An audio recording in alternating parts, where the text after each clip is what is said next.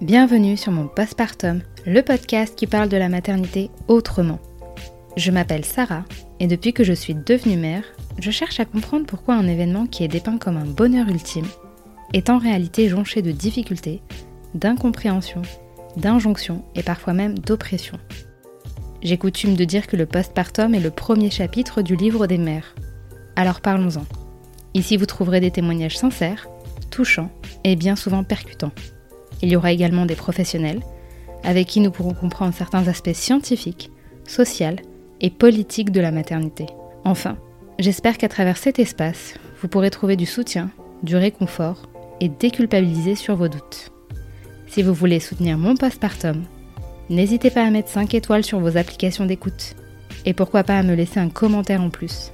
Ça me ferait très plaisir. Pour Diane, devenir mère a eu un impact sur tous les aspects de sa vie un quotidien rythmé par des valeurs écologiques, de l'instruction en famille et de la bienveillance éducative. En 2020, elle donne naissance à son second enfant. À partir de là, les choses changent radicalement. Dans son couple d'abord, qui se fragilise davantage. Diane réalise qu'elle porte la famille à bout de bras et s'enfonce progressivement dans le surmenage. Elle se sent seule et décide donc de mettre un terme à sa relation. Maman solo depuis officiellement 6 mois, Diane est passée par des périodes très dures, des remises en question et une vulnérabilité qui lui font prendre conscience qu'elle doit se prioriser pour pouvoir s'épanouir dans sa parentalité. Salut Diane Salut Sarah Bienvenue sur mon passpartable. Merci, merci à toi de m'avoir invitée. Ah bah merci à toi d'avoir accepté, c'est euh, super. Je suis très contente qu'on puisse discuter euh, aujourd'hui euh, de ta maternité, de, ton vécu, de ton parcours. Et avant d'entrer dans le vif du sujet, je vais te laisser te présenter, s'il te plaît. Alors, bah, je m'appelle Diane, je suis maman de deux enfants, donc mon aîné qui a 6 ans et le petit frère qui a 20 mois. un an et demi. Hein. Mmh et bah, je suis maman seule depuis décembre de 2021, donc depuis pas longtemps. Donc voilà, petit à petit, je m'adapte à ma nouvelle vie. oui, bah, on va y venir, hein, parce que j'ai un peu suivi de loin cette évolution.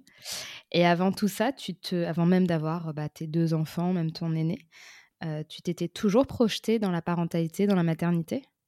Alors, pas pas vraiment en fait, c'est assez bizarre parce que je me voyais pas forcément, euh, déjà je me voyais pas mariée. Mmh. et euh, je me suis jamais dit: «Oh, euh, j'aimerais avoir deux enfants plus tard, trois enfants, un enfant», je suis plutôt du j'ai plutôt j'ai plutôt l'habitude de, de prendre les choses comme elles viennent dans la vie. Et là, bah, j'ai pris comme c'est venu quoi. J'étais bien dans ma relation, enfin j'étais euh, en mode in love quoi. Et mmh. voilà ce qui devait arriver arriva quoi. Et j'ai quand j'ai appris que j'étais enceinte la première fois euh, ça m'est pas du tout venu en tête de, de réfléchir à deux fois. J'étais ouais, j'étais j'étais contente, on était tous les deux contents et puis euh, voilà, c'est là que tout a démarré. Est-ce que tu avais une projection sur ce qu'était le enfin sur ce qu'était la maternité, le fait de devenir mère, de devoir gérer des enfants? Est-ce que tu avais une idée un petit peu de ce que ça a coûté euh, au quotidien? Alors pour mon premier enfant, pas du tout.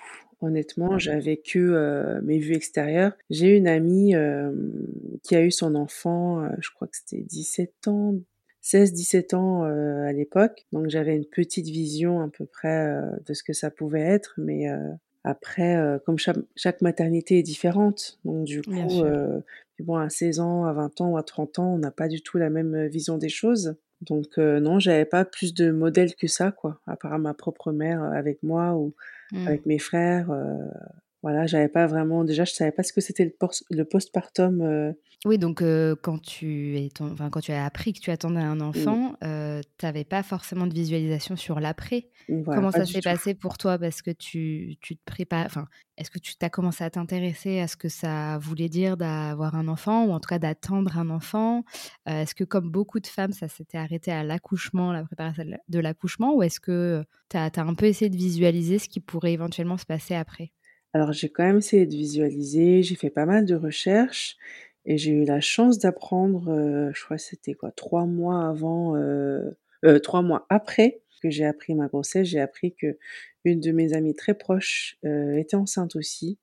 Donc Mmh nos enfants ont 3 mois de différence. Ça m'a permis de grandir avec quelqu'un dans dans le domaine de la maternité, notamment tout ce qui est, des produits à utiliser, naturels, tout ça et en en même temps qu'il y a eu cette grossesse, j'étais en pleine, transition green, si on peut appeler ça comme ça, dans les recherches, les produits non toxiques, une vie un peu plus, plus verte, on va dire. Donc oui. tout était relié en fait et au niveau de l'éducation, bah, j'ai découvert, heu, les pédagogies alternatives, là vraiment après, après l'accouchement.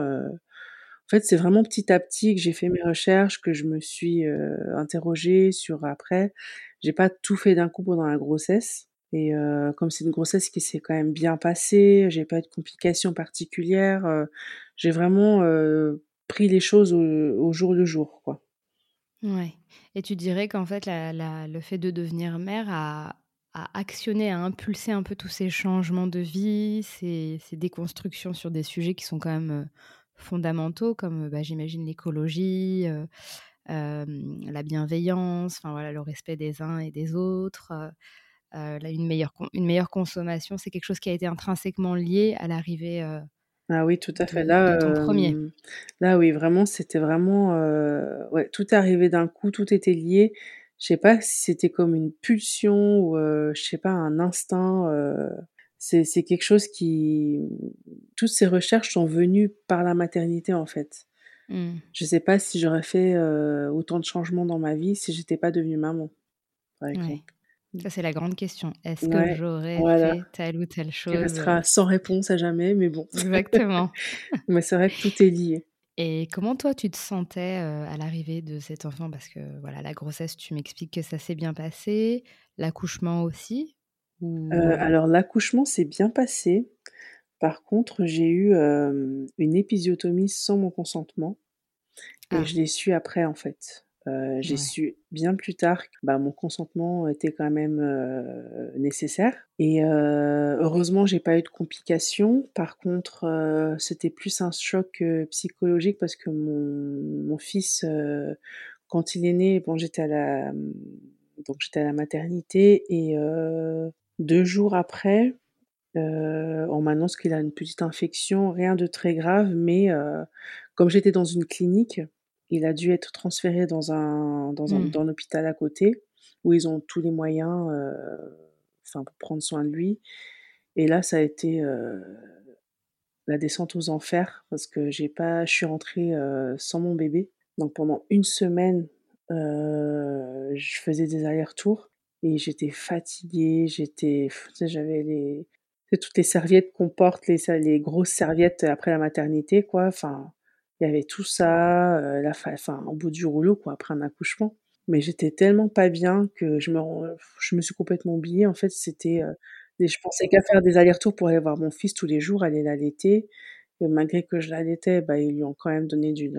Enfin, c'est toutes ces choses où, heu, j'ai pas pu vraiment dire mon mot parce Mmh. que voilà, j'étais vraiment c'est les débuts, on on s'impose pas vraiment, on voilà, on laisse un peu faire, on sait sûr. pas, voilà et voilà, j'allais voir mon fils tous les jours et là, ça a vraiment commencé le jour où je suis, allée chercher, que j'ai pu ramener à la maison. C'est là que j'ai commencé à à réaliser et je sais pas si c'est parce qu'on a été séparés 1 semaine, mais après j'ai fait vraiment des choix pour être le plus possible avec lui, quoi. Mmh. Donc j'ai jamais Ouais. fait garder, j'ai jamais, fait appel à une crèche, vraiment jamais, jamais, jamais. C'est que vers l'âge de, heu, 3-4 ans que, bah, ma mère, l'a gardé, quelques fois, quoi, ou qu'il a fait, même quelques nuits chez ma mère, où j'ai vraiment réussi très à lâcher. fusionnel, tu veux Voilà. dire? Ouais. On a toujours été très fusionnels et aujourd'hui, je pense que c'est lié à ça, à ce choc, mais aujourd'hui, j'arrive un peu à avancer en fonction, moins en fonction de mes peurs, par rapport à tout ça, quoi, de cette séparation et j'essaie de pas trop lui lui faire, l'étouffer avec ça, quoi, non plus. Mais c'est vrai que c'est encore un choc aujourd'hui, déjà j'arrive à en parler sans pleurer, c'est que c'est c'est un peu prépassé. Ouais Ouais. Et toi, comment tu te situais? Parce que c'est vrai que quand je t'ai connue un petit peu via les réseaux sociaux, tu avais l'air, enfin tu as l'air d'ailleurs toujours, mais tu étais très impliquée dans l'éducation de ton enfant. Il me semble que tu avais commencé à faire de l'IEF, ce qui est, pour celles et ceux qui ne savent pas, de l'instruction en famille. Euh, qui demande quand même un investissement du quotidien, une présence. Et là, je comprends mieux bah, ton cheminement euh, avec ce besoin d'être près de lui, de voilà, d'être un petit peu la référente au quotidien. Est-ce que tu ressentais par moment, je ne sais pas, une ambivalence du fait de voilà, je suis très contente d'être avec mon enfant, de, passer des moments de qualité avec lui, mais peut-être le besoin aussi de se retrouver en tant que Diane euh, femme, ou est-ce que ça allait encore? À ce moment-là? Alors à ce moment-là, ça allait. J'étais vraiment totalement investie, totalement dans mon truc et on va dire qu'au fur et à mesure des complications dans ma vie perso, tu vois, notamment avec mon conjoint, enfin le fait qu'on ait, on ait vécu un an aux États-Unis, qu'on soit revenu, quand on a commencé l'IEF, tout allait bien, puis j'avais qu'un seul enfant aussi, donc beaucoup plus de temps et d'énergie. À la cinquième année, donc on a fait deux ans d'IEF, c'est que après avoir eu mon deuxième enfant, que vraiment là, je, je j'en pouvais plus. J'étais épuisée physiquement, mentalement. je, je, pouvais plus suivre le rythme, quoi. Je pouvais plus m'occuper d'un petit bébé. la disponibilité n'est plus la même. C'est plus pareil. il y avait de la culpabilité parce que j'étais pas autant disponible pour mon grand. Et mais avant, c'est vrai qu'avant l'arrivée du deuxième, l'IEF, c'est c'était pas du tout un une corvée, on va dire, pour moi. C'était mmh. vraiment un, mode de vie. Ça faisait partie de. C'était ancré dans le mode de vie qu'on avait sur le moment. Et c'est vrai que moi, j'avais cru comprendre, tu me corrigeras si je me trompe, qu'à la base, vous étiez parti pour n'avoir qu'un enfant. Oui, alors ouais. D'où ces choix, j'imagine, très prononcés, parce qu'en se disant, bah, j'ai un enfant, bah, alors autant en profiter un maximum, puisque ce sont ça n'arrivera pas deux fois, voire trois fois, hein, euh, l'évolution d'un enfant, j'imagine. Parce qu'il me semble que ton fils est né quelques mois après ma fille. C'est ça, il me semble. Euh, qu'est-ce qui a changé? Qu'est-ce qui a fait que vous vous êtes dit, bah, on va tenter un deuxième, tiens? Alors, je ne sais pas trop si c'est... Euh, c'était pas du tout un projet... c'est comme pour le premier, on s'est pas dit, bon, allez, à tel et le moment, on va faire un enfant. on a pris les choses comme elles venaient. Et là, c'était pareil un jour, je regardais mon fils et bah, on était tous bien et tout, puis je me disais: «Mais» je me suis toujours demandé comment, comment il serait avec un petit frère, j'y pensais beaucoup et j'y pensais un petit peu, après, un peu plus, après un peu plus et là, j'ai commencé à vraiment y penser tout le temps. Donc je me suis dit: «Est-ce que finalement, voilà, il doit y avoir un un 2 ou pas?» Mon conjoint était pas contre, mais bon, on avait quelques soucis déjà dans notre relation de couple. Et lui, par contre, me disait, lui, était pour qu'on règle tous nos soucis avant d'avoir un deuxième enfant. Moi, je me suis dit, oui, on peut. Je me disais, bah, on peut régler tous nos soucis aujourd'hui. Ça ne veut pas dire qu'on n'en aura pas demain. Donc, en deuxième enfant ou pas, des soucis, on peut en avoir à tout moment de la vie. Enfin, les risques de séparation, on ne peut pas les prévoir on peut pas tout prévoir en fait, même si on veut que ce soit carré, que ce soit comme dans un livre ou, que sais-je, bah on peut pas vraiment prévoir quoi. Donc du coup, bah, ça a fini par se faire. un jour, bah, pendant les fêtes de Noël, j'ai découvert que bah, j'étais enceinte du deuxième et là pareil, j'étais super contente. Je me suis, c'est comme si j'étais dans ma bulle et que bah, j'oubliais le reste quoi. Moi, je mmh. pensais à mon fils je me voyais, en fait, j'arrivais vraiment à me projeter avec, euh, avec mes deux enfants, quoi.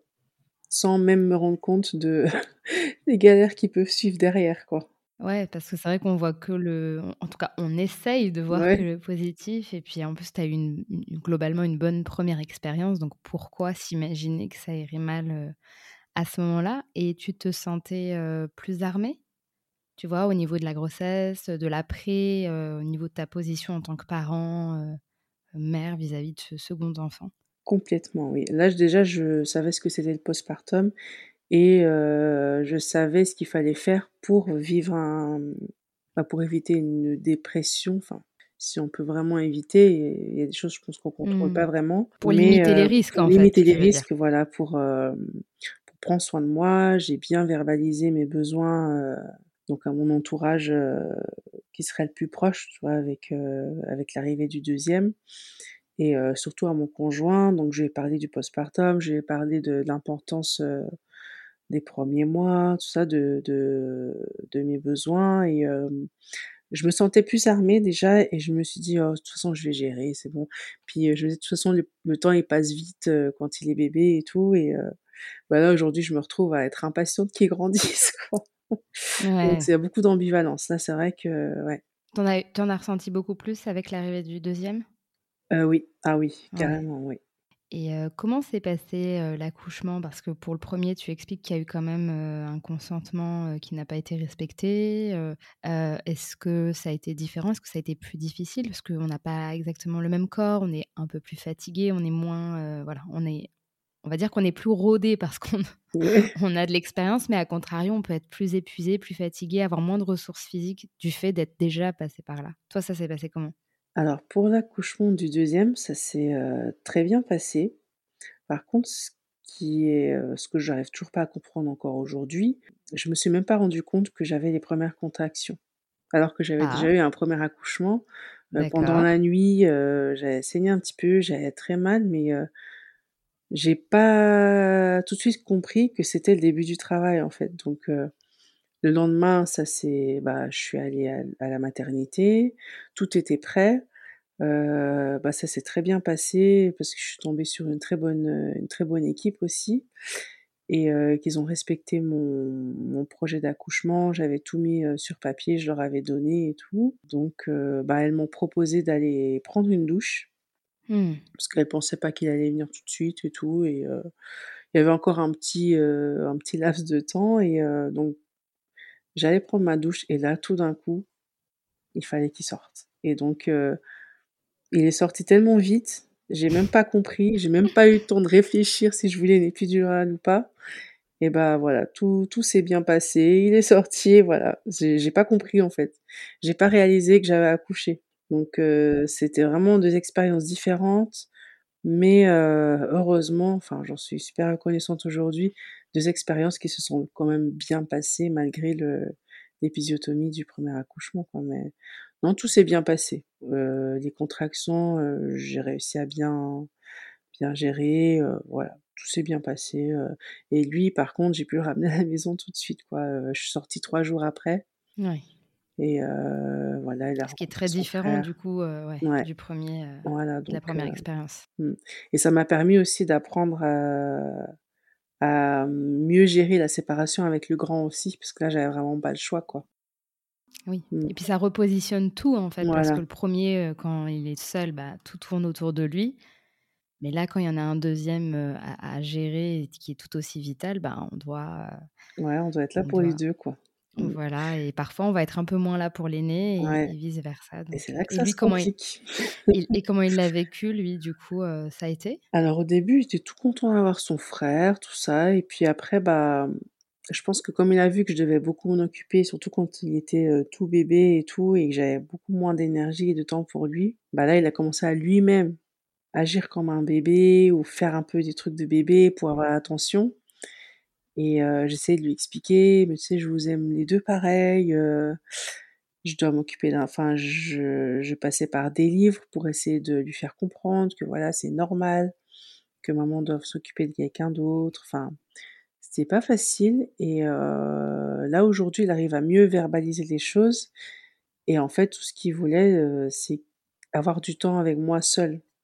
Ouais. Donc là, ah je me toujours, suis dit, hein. voilà ça m'a fait réaliser plein de choses aussi, de, me dire, ok, bah, il va falloir que je me, que je fasse un temps avec l'un, un temps avec l'autre, et des temps avec les deux, que je m'organise euh, là-dessus aussi, quoi. Mais ouais, c'est pas facile. Non, bah surtout au début, non, parce que c'est nouveau, c'est un nouveau rythme à, apprendre en fait, hein, et, tout le monde doit trouver son équilibre. Lui, en tant que premier enfant, bah, il est plus enfant unique. Euh, le deuxième, bon, lui, le deuxième arrive comme il peut arriver. Hein. voilà. et puis les parents essaient de jongler avec, euh, avec tout ça. ça. Et euh, comment se sont passés les. Parce que tu parlais de beaucoup de fatigue, beaucoup d'épuisement qui ont fait qu'après, tu as changé certains de tes choix, euh, ton mode de vie, ce que tu expliques. Hein, tu avais un mode de vie un petit peu, pas à contre-courant, mais voilà, qui sort un petit peu de, de, de ce, ce, qui se fait habituellement. Qu'est-ce qui a fait que tu as commencé à remettre ça en question? Alors déjà les soucis, avec mon conjoint, les problèmes de couple, qui était toujours présent qui, qui, était toujours présent. En fait, je me suis sentie seule. Mais vraiment... Pendant la grossesse ou tout de suite après? Pendant la grossesse du deuxième, je m'étais sentie, sentie plus seule que la première grossesse. En fait, j'ai l'impression d'être complètement délaissée, euh, qu'il y avait moins d'intention. Et du coup, euh, bah, l'accouchement, bon, c'était la magie. Hein, le bébé est là, tout va bien. Et après, euh, bah, essayé de me reposer comme je pouvais. Je pense que mon conjoint avait entendu mes besoins, mais euh, quand il s'agit de comprendre et agir, c'était euh, c'était une autre histoire, quoi. Mmh. Donc c'était compliqué et euh, ce qui a été très compliqué aussi, c'était de ce sentiment de, de devoir me départager. Enfin, quand les, les mes deux fils avaient besoin de moi et que voilà, où je vais ou à droite ou à gauche, mais oui, je savais pas du tout. Enfin, j'apprenais en même temps et en même temps, j'avais un petit peu de culpabilité, de frustration et la fatigue et Là, c'était, là, ça commençait à être un mélange entre les problèmes de maternité et de, en tant que femme, euh, avec mon conjoint. Euh, Tout se mélanger. J'ai commencé à, me rendre compte, voilà, de ce qui me frustrait et, euh, et au niveau du, mode de vie, je me posais beaucoup, de questions. Est-ce qu'on continue l'UF Est-ce que ça, lui convient toujours? Et voilà, un an, après, ouais. C'était quand? Je sais plus. Quelques mois après, bah, comme c'était plus souvent moi qui prenais les décisions et que bah, lui, il me laissait euh, carte sur table. Hein, et euh, je sentais au fond que bah, c'était le moment de, de, faire une ouverture à l'école. quoi. Mais euh, tu dis que tu avais du mal à te départager entre les deux, ce qui est normal. Mais est-ce que c'est parce que ton conjoint, et qui est leur père, ne s'impliquait pas assez? Ou est-ce que c'est parce que tu restes le socle principal et du coup les enfants vont naturellement vers toi même si lui s'implique?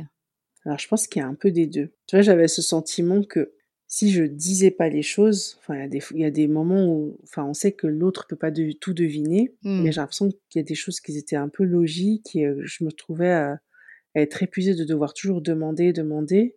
Donc au bout d'un moment ça m'a fait euh, exploser. Ouais, j'imagine. Et euh, ouais, il y a un peu des deux en fait. Il y a c'est un, un tout en gros. Mmh. Et lui, comment enfin, Est-ce que tu peux nous, nous, nous, expliquer un peu plus en détail ce qui se passait? Parce que du coup, on peut appeler ça un baby clash. Même si souvent on parle de ça quand il y a un premier enfant, on se rend compte que ça peut arriver quand d'autres enfants arrivent parce que ça déséquilibre le couple, surtout s'il y a déjà des problématiques. Tu dirais là, avec le recul, que c'était quoi le problème principal ou les problèmes qui ressortaient le plus dans, dans votre dynamique de couple et éventuellement de parents? Alors déjà, je pense un gros manque de temps à deux, en fait. On était tellement focalisés sur les enfants. Euh, c'est comme si tout tournait autour d'eux et on s'est oublié.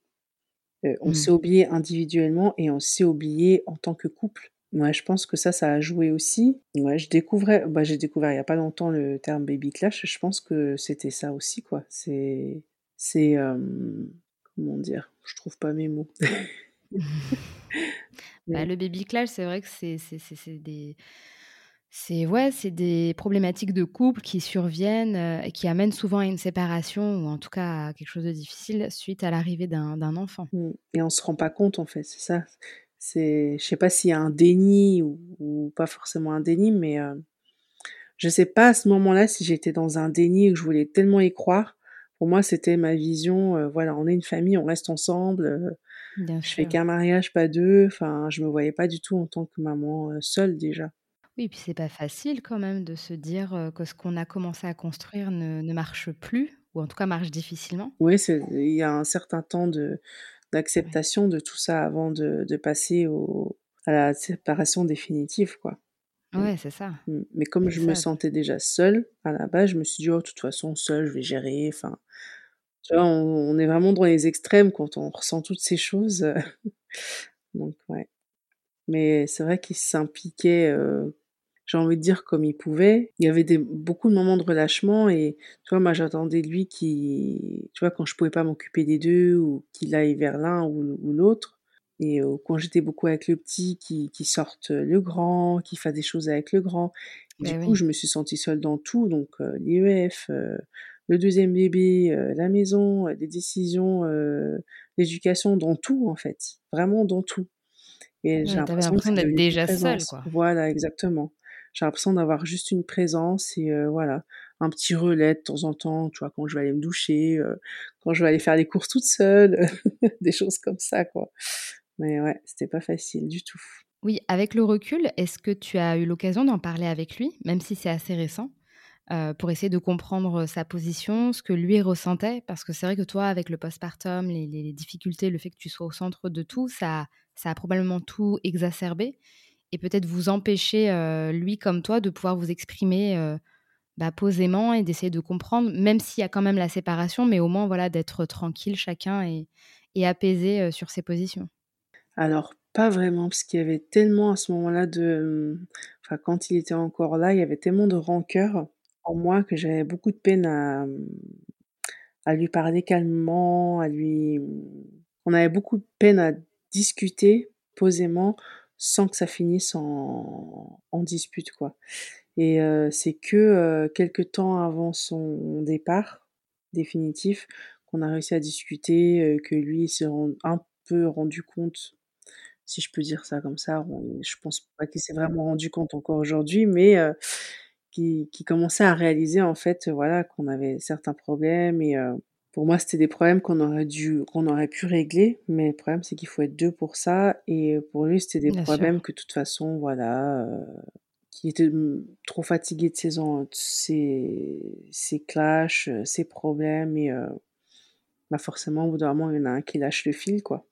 Ouais. Et du coup, toi, tu peux pas trouver la force pour tout le monde non plus. Voilà, je pouvais pas euh, régler les, les, soucis de tout le monde, quoi. Je pouvais pas être partout, et pour moi, ma priorité, c'était vraiment les enfants. Et je bah pense qu'au fond, quand j'y repense aujourd'hui, je me dis que, de toute façon, j'ai l'impression que lui, de toute façon, il m'a laissé tomber. Donc j'ai vraiment tout misé sur les enfants et à force de tout miser sur les enfants, bah, je me suis oubliée moi, quoi. Mmh. Ouais. ça a enchaîné Ça fait un peu boule de neige, quoi. Voilà, ça a vraiment provoqué un épuisement énorme. Et quand est-ce que tu as décidé réellement de te séparer? Parce qu'il y a eu la séparation officielle en mmh. fin d'année 2021, mais par expérience, on sait que parfois, entre le moment où ça germe dans l'esprit et le moment où on prend la décision, il peut se passer encore du temps. Quand est-ce que tu t'es dit, bon, bah, je me sens seule, autant être réellement seule? Alors, c'était durant l'été 2021, c'était vraiment durant l'été.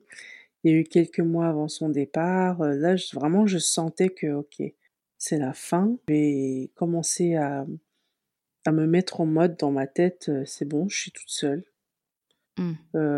il est là, bah, ce sera juste mon relais si j'ai besoin de prendre du temps pour moi. Parce qu'à ce moment-là, je commençais à me rendre compte de, de mes besoins moi, en fait. D'être seule, d'avoir du temps pour moi. Et donc je me suis dit, bah, ce sera juste ça. Et là, vraiment, on n'était que des parents, quoi. Et là, j'ai réalisé. Et là, on a pu en discuter calmement, sans dispute. Et Là, on s'est dit: «Ouais, c'est c'est la fin, quoi. C'est la fin» et de toute façon, il fallait qu'il parte parce que lui, en fait, comme il est, il est américain, il avait une carte de séjour en France, forcément, il devait retourner aux États-Unis et mmh. même lui pour, comme il trouvait pas de travail ici, enfin, après, il a dû partir pour pouvoir, aussi, assurer les besoins de la famille, quoi être plus responsable. donc voilà, c'est vraiment durant l'été que, que j'ai réalisé que c'était vraiment la fin, que pour moi, il n'y avait plus rien à faire. Et je pense que c'est à partir de ce moment-là que mon deuil de cette séparation a commencé en fait. Et c'est, c'est à partir de ce moment-là que je me suis mis en mode maman solo. C'était vraiment là que je me suis dit, allez, on fait les choses, on change et c'est là que mon grand, que mon aîné a été inscrit à l'école. C'est là que j'ai commencé à, à, essayer de trouver des petites solutions par-ci par-là pour avoir du temps pour moi. C'est là que je me suis fait mes projets pour plus tard toute seule. Je me suis mmh. imaginée toute seule et que j'ai pas fait mes projets en fonction de lui, quoi. C'est là que ma guérison, entre guillemets, a commencé à, à se mettre en place, quoi de tout ça. Mmh. Et là, bah, tu es maman solo. J'imagine que lui est retourné en plus aux États-Unis, ce qui fait que tu les as à temps plein. Il n'y a même pas de garde partagée. Ouais, il n'y a même pas de garde partagée, pas de week-end, pas de semaine, pas de vacances. Ouais, ah, vraiment, vous êtes je suis seule, je suis seule. Les, moments solo. Moi, déjà, quand je passe une semaine seule, j'ai l'impression d'avoir, euh, tu vois, d'avoir fait un, marathon ou je ne sais quel exploit extraordinaire. Ah mais, euh, mais, vous imaginez qu'il y a des femmes, parce que c'est souvent les femmes, hein, ah ouais, c'est les femmes, hein, voilà. qui se retrouvent seules avec la garde des enfants. Ça doit être vraiment pas évident. Mmh. Bon, au début, je me suis dit, je vais gérer. Mais euh, Oui, bah, je pense qu'au bout d'un moment, il n'y a, enfin, y a, y a même plus le choix de dire pas euh, autre chose. Mmh. Allez en avant. Voilà. là, on y va. Ouais, exactement ça. c'est ça. Et, et, comment tu le vis là euh, avec parce que ça fait quoi Six mois à peu près que tu es seule avec les enfants? Mmh, ouais, ça, bah ouais, ça va faire six mois là. Ouais. Donc, on, va, on, va, dire que c'est un premier bilan que tu peux te permettre de faire. Comment tu le vis, que ce soit dans le positif ou le négatif? Est-ce qu'il y a des choses qui t'ont agréablement surprise? Est-ce qu'il euh, y a des choses qui te paraissent plus difficiles, d'autres pas forcément? Est-ce que tu peux nous, nous, faire un petit résumé de tout ça? Alors, euh, bah disons que je suis. C'est plutôt un bilan positif aujourd'hui, malgré les premiers mois où j'ai vraiment vécu la détresse émotionnelle, la, déprime. Euh, je vais pas m'en sortir, j'étais hyper, vraiment au fond du trou. Aujourd'hui, je me dis que bah, j'ai réalisé certaines choses, notamment le fait de déculpabiliser. Quand j'ai besoin de temps pour moi, je ne culpabilise plus du tout. d'avoir mon fils à l'école, même de le mettre au centre de loisirs pour ma première semaine de vacances. mon fils, le petit dernier, là récemment j'ai trouvé une crèche euh, pas loin de la maison, une superbe crèche, c'est euh, une micro crèche, donc il n'y a pas beaucoup d'enfants, donc du coup il s'adapte vraiment, euh, il y a vraiment une bonne relation entre les parents et, et les puricultrices, infirmières, toute la team. Et le seul point un peu négatif, c'est que c'est occasionnel. Mais je me mmh. suis dit, allez, je pense qu'il y a, il y aura peut-être une place en septembre eh oui pour lui, j'espère, je crois ses doigts, parce que ça pourrait me sauver l'année 2023 jusqu'à la rentrée.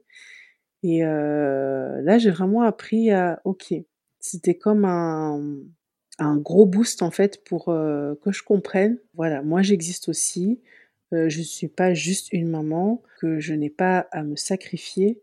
Et qu'en même temps, me sacrifier, ça donne pas forcément un bon exemple, parce qu'en me sacrifiant tout le temps, et bah, j'apprends à mes enfants que c'est OK de se sacrifier pour, pour quelqu'un d'autre, pour les autres tout le temps, alors que c'est pas du tout OK.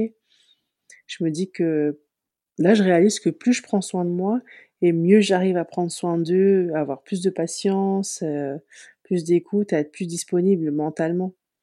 Parce que souvent j'ai été disponible physiquement, mais mentalement, j'étais pas là, quoi. Il y a des moments où je faisais des blocages, euh, voilà, je bah regardais dans le vide, maman si, maman ça, ouais, ouais, ok. Maman, je peux manger du chocolat avant de manger, oui, oui, vas-y. tu vois, bah complètement absente, quoi. Et ils le ressentent, quoi. oui, c'est ça, c'est qu'ils ne sont pas idiots en plus, les enfants. Voilà, c'est ça, ils sont pas bêtes. ils arrivent à sentir que la personne est, est, quand même présente euh, psychiquement. C'est ça. Donc, euh, ouais, du coup, aujourd'hui, bah, j'ai l'impression que les choses s'arrangent et se débloquent petit à petit. en ce moment, j'ai plutôt l'impression d'être une guerrière. Moi, il y a quelques mois, j'avais l'impression d'être vraiment au fond du trou, que j'allais jamais m'en sortir. J'en voulais à la terre entière, je me sentais incomprise, enfin, c'est la catastrophe.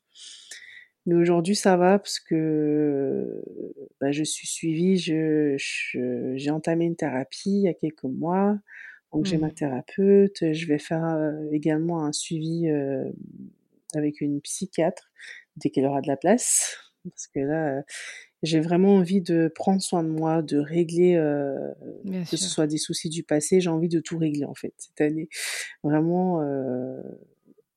et je pense que là, je suis sur le bon chemin pour m'épanouir dans, dans ma vie de maman solo, même s'il y a des jours où c'est plus dur que d'autres j'ai plus de mmh, facilité à accepter qu'avant. Et puis tu acceptes d'avoir les ressources.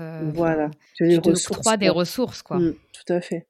Et puis souvent, il y a le soutien aussi d'une amie très proche qui, c'est ça qui m'aide aussi à, me tenir, quoi. Des rencontres, des soutiens, pas être seule, seule, quoi. Et là, avec le recul, tu dirais que la maternité t'a apporté quoi? La maternité, qu'est-ce que je peux dire? Ça m'a apporté de la détermination, beaucoup de force, vraiment beaucoup, beaucoup de force. on m'a toujours considéré comme quelqu'un de fort avant, mais là, j'ai l'impression vraiment voilà, d'être prête à affronter la vie, quoi. Vraiment d'être prête à affronter, affronter tous les, tous les bâtons dans les roues que je pourrais avoir dans le futur ou même maintenant. J'ai l'impression que voilà, je tombe, je me relève, je tombe, je me relève, je reste pas par terre, quoi. Et une guerrière. c'est ce qu'on m'a sorti il y a pas longtemps. Ouais, t'as un peu une âme de guerrière là en ce moment. Bon, j'espère que ça va durer, mais bon. Bon, on est prête à faire beaucoup de choses ouais, hein, pour ça. les enfants. On se rend pas bien compte de, de, ce qu'on fait, mais voilà, je pense que c'est important de, de, de, se rendre compte pour voilà, se dire ok, bon aujourd'hui je vais pas bien, mais c'est ok, c'est pas grave. Je vais pas bien, je pleure un bon coup, je décharge, je parle, j'ose en parler et, et ça va aller quoi. Et les enfants, ils le vivent comment, le fait de ne pas voir leur père euh, bah, J'imagine très peu, parce qu'il ne va pas arriver, il ne va pas pouvoir venir un week-end sur deux, par exemple, ou pendant les vacances scolaires. Est-ce que ça va, malgré tout, de leur côté? Alors, étonnamment, euh, ils le vivent très bien. Euh, au début, enfin les premiers jours, je pleurais plus qu'eux, quoi. Je me suis dit, c'était plus par rapport à mon grand, en fait, parce que le petit, bon, il est encore tout petit, donc voilà, il se rend pas bien compte et lui, tant qu'il y a maman, il fait sa tétée, tout va bien, hein, la vie est belle. Mais le grand, je me suis dit: «Purée, là, j'ai un peu peur» parce que là, il comprend beaucoup plus les choses qu'avant et j'avais peur qu'il m'en veuille, que tu vois, il commence à être, dans la rébellion, «Je déteste ma mère», enfin et alors que pas du tout, là, ça va. Il y a des moments où voilà, c'est un peu clash, mais c'était il était déjà comme ça avant, il n'y a pas eu de changement particulier. Mais je vais quand même